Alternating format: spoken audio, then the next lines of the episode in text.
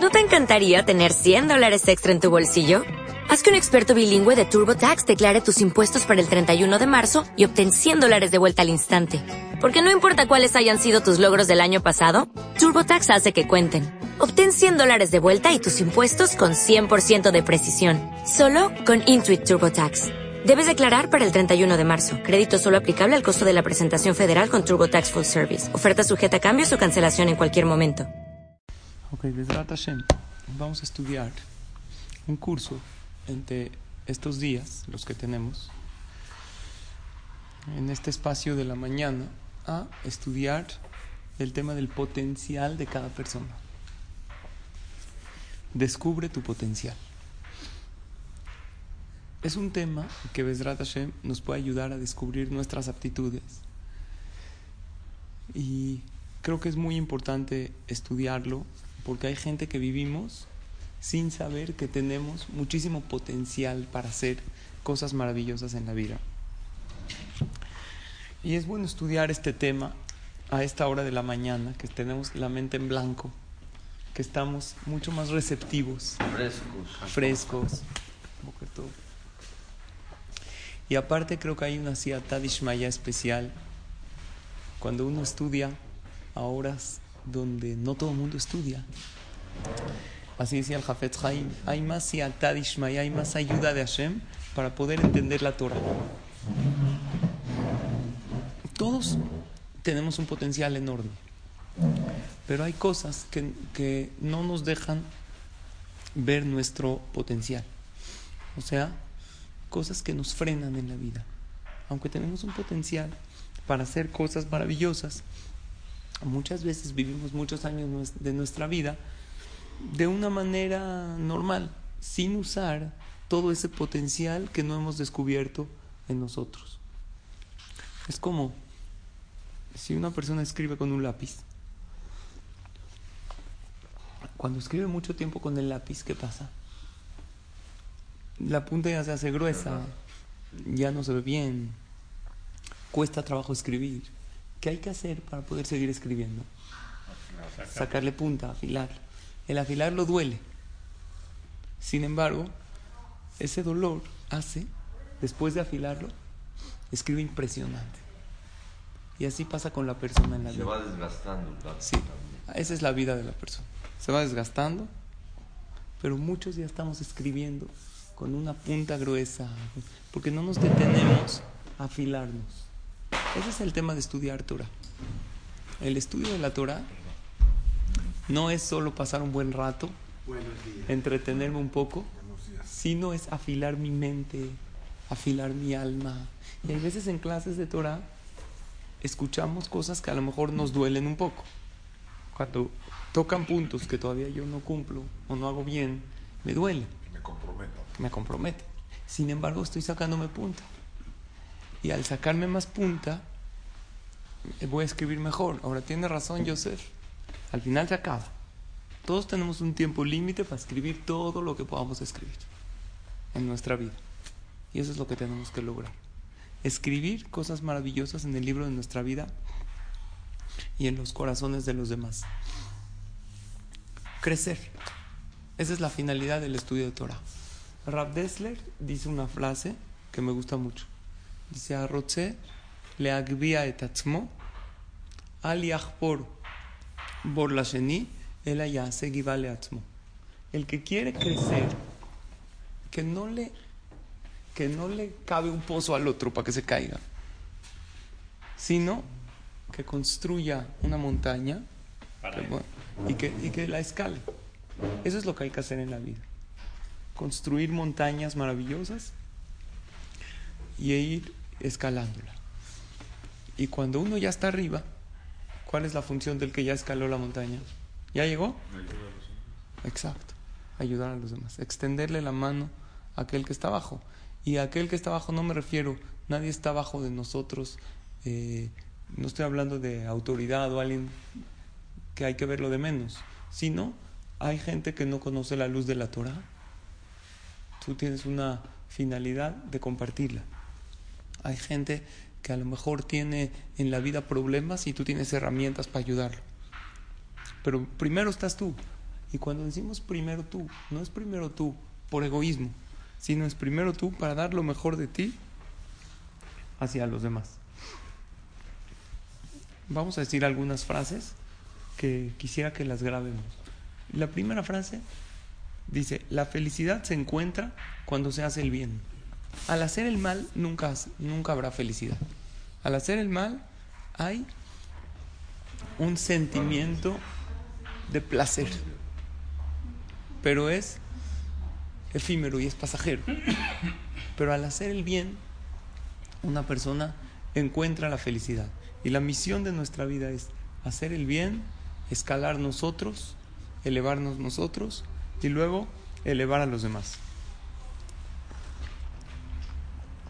Todos tenemos cosas que nos impiden crecer en la vida, que nos impiden superarnos.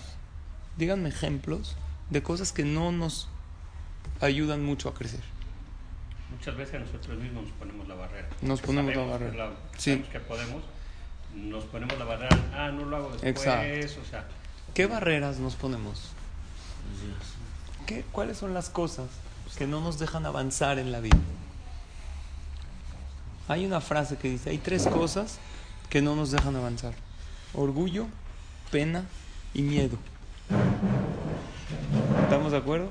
Orgullo es uno de los frenos. La persona sabe que es verdad algo, pero dice, ¿cómo lo voy a hacer? El orgullo no te deja. Porque si yo empiezo a cambiar mi vida a los 40 o 50 años, ¿qué estoy diciendo en otras palabras? Que hasta ahorita estuve equivocado. Y nos cuesta mucho tomar esa responsabilidad. Sí, hay gente que aprovecha los ciclos para cambiar. Un ciclo es el UL, porque ahí es menos, ahí me pega menos a mi orgullo, porque es momentos de superación.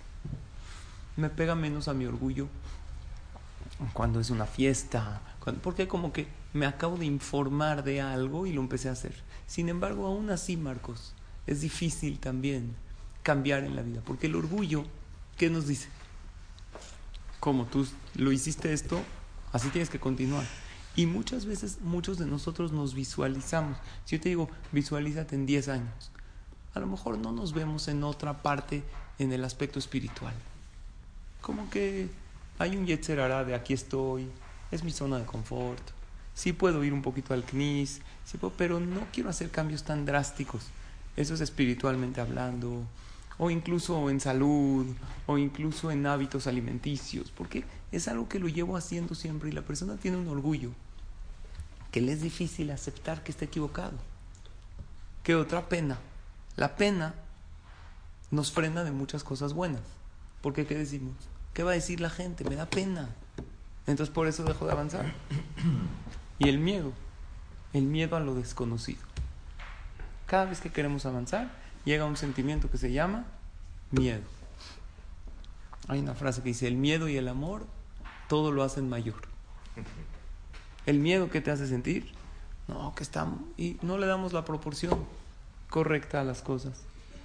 O el amor también. Tú amas algo muchísimo y lo ves como algo impresionante cuando no tiene tanta importancia. Hay gente que ama los deportes. ¿Qué proporción le dan a un partido? Una proporción totalmente errónea. Están dispuestos, si pierde ese, el equipo que le van, a perder el, el buen humor de su día, a perder la unión familiar, a ya no pasar tiempo con sus hijos por este partido. Pero él ama el partido, ama los deportes. Le está dando la proporción incorrecta a las cosas. ¿Estamos de acuerdo? ¿Cuál es otra de las cosas que nos frenan en la vida? La baja autoestima. Una persona tiene baja autoestima y no continúa, no avanza. Por lo tanto, ¿cómo para poder saber qué es lo que nos frena en la vida? Hay que hacer una introspección. La persona va corriendo tan rápido y no analiza qué hago bien, qué hago mal. ¿Cuándo, según ustedes, un Yehudi hace una introspección de todo? De cómo va.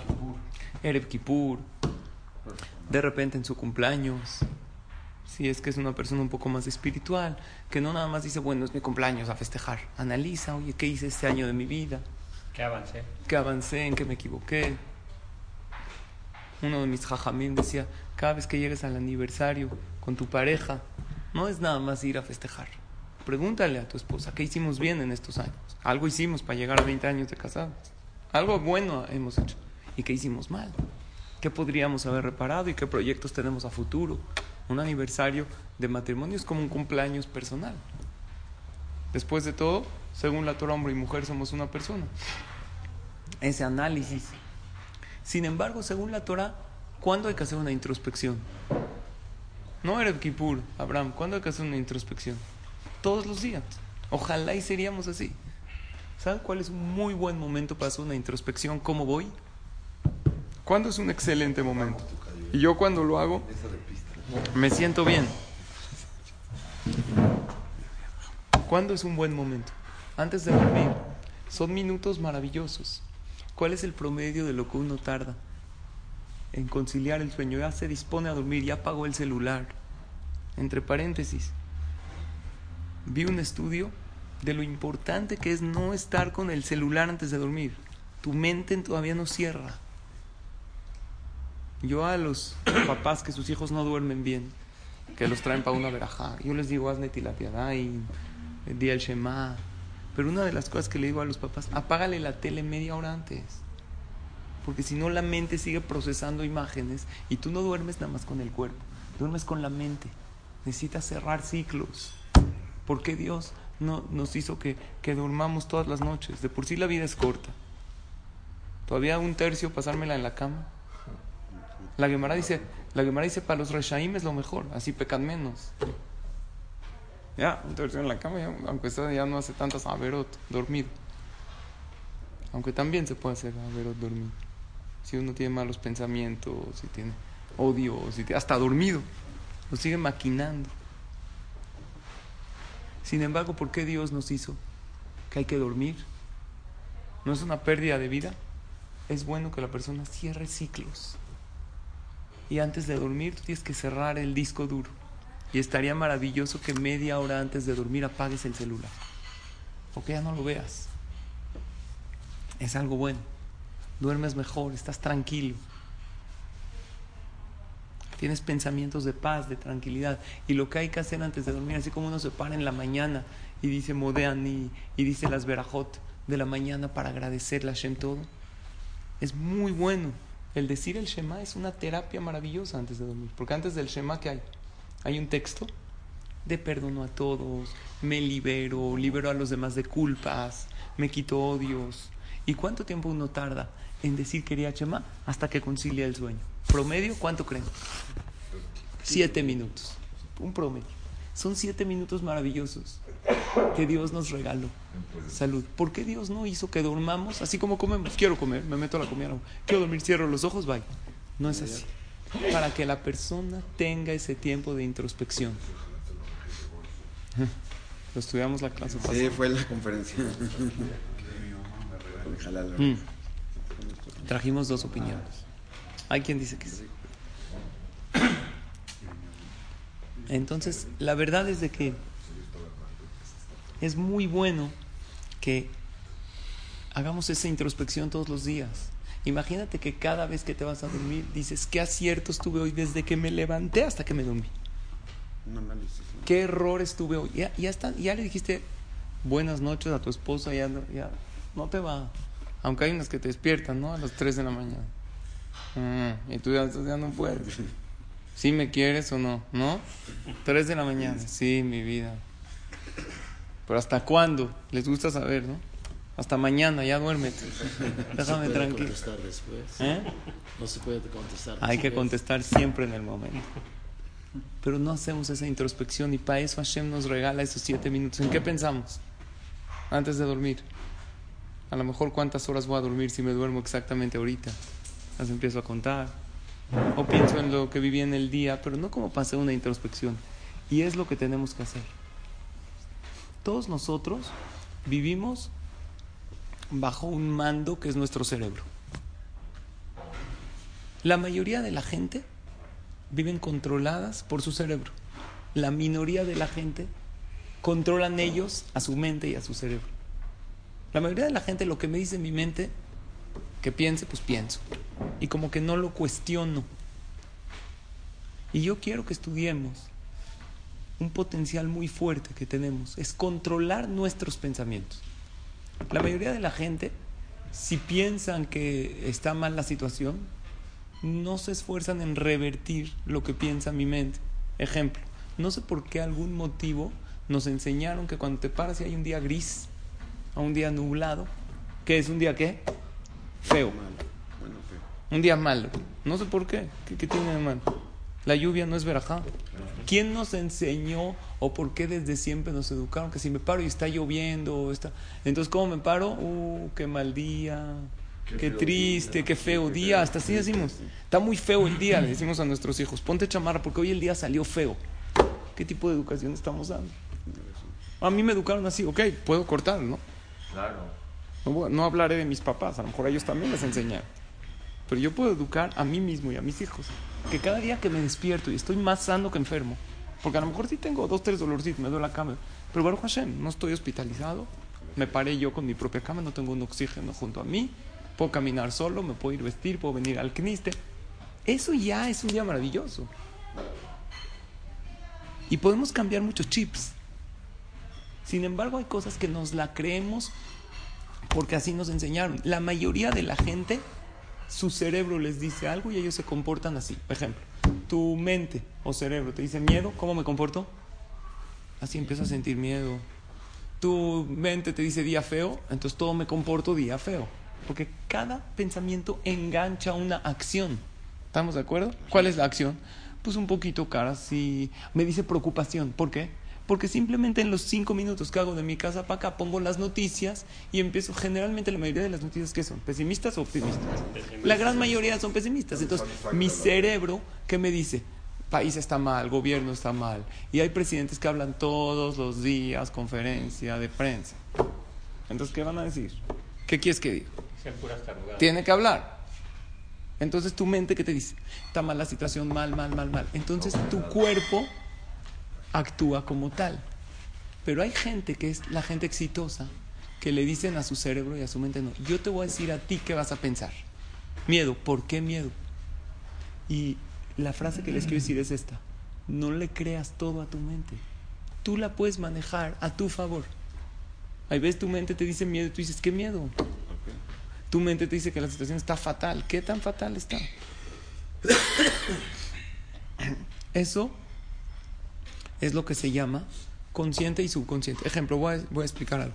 La Gemara dice que la ropa revela quién es la persona. ¿Ok? No siempre, por ejemplo, cuando me tengo que ir a una boda y vestirme elegante, ahí no revela quién soy. ¿Por qué no? Porque pues me tengo que vestir formal. Pero cuando tengo opciones o cuando tengo un día que no que me puedo vestir como quiera, dice la Gemara, de la ropa te puedes dar cuenta cómo es la persona. ¿Ok? Todos nosotros escogemos nuestra ropa conscientemente o inconscientemente. Conscientemente. Hay veces inconscientemente. Tu inconsciente te dice, me siento así, entonces me pongo este color. Hoy me siento contento porque el día a lo mejor salió soleado y me voy a poner colores más vivos, más llamativos. No como nosotros, por ejemplo, yo, mi ropa no revela nada. Yo siempre me he visto de camisa blanca y traje oscuro. Entonces no, no revela necesariamente. La letra de la persona revela cómo es. Grafología La firma. la firma, la postura. Entonces de repente yo me siento, voy a una junta y siento que las cosas no me parecen, mi postura como es, a lo mejor me volteo para allá, me cierro. Eso lo hago inconscientemente. Y mi inconsciente me maneja y así maneja mi mente. Entonces lo que nosotros tenemos que aprender es a cacharnos en esos pensamientos y controlarlos. Eso es lo que Bezrat Hashem quiero que estudiemos. Nosotros nos encanta controlar todo y queremos muchas veces controlar lo incontrolable. Ejemplo, el gobierno lo quiero cambiar, quiero cambiar el país. ¿Tú lo puedes cambiar? Sí, con tu tefila, sí. Pero criticando las cosas que suceden y lo pésimo que está la situación, así no se cambian las cosas. Y lo que es controlable, ¿qué creen? no nos esforzamos en cambiar. ¿Qué es controlable? Mi carácter, mis pensamientos. Eso no nos esforzamos. ¿Qué queremos a fuerza cambiar? Cosas que no están en nuestras manos cambiar. Sí con nuestra tefila. Sí con tu rezo puedes cambiar la situación del país. Sí con tu rezo puedes cambiar muchísimas cosas. Todo, de hecho. Pero lo que sí es realmente controlable, tu reacción hacia un hijo que se porta mal, ¿la puedes controlar, sí o no? Y no muchas veces no nos esforzamos en cambiarlo. Este hijo se portó mal y nuestra reacción, ¿qué pasa, Abraham? Se desata. Hay un maase interesante de un jajam que estaba con sus alumnos. Anteriormente estudiaban en dónde? En los campos, en lugar donde hay arroyos. ¿No quieren hacer una sesión de irnos una vez a un lugar de naturaleza bueno. y, y sentarnos todos y escuchando el sonido del agua, ir estudiando, hablar de conceptos de Torah? Así estudiaban antes los jajamim con sus alumnos. ¿Por qué? Porque salían a lugares de naturaleza y ahí se desconecta uno de las cosas y se conecta con la realidad y con Hashem. Entonces estaban, ahí había cerca un manantial y le dijo el alumno, el jajam al alumno, oye Yosef, ¿nos haces el favor de traernos a todos un poquito de agua para tomar? Estamos estudiando Torah. Tráete del manantial, se llevó una jarrita, unos vasos.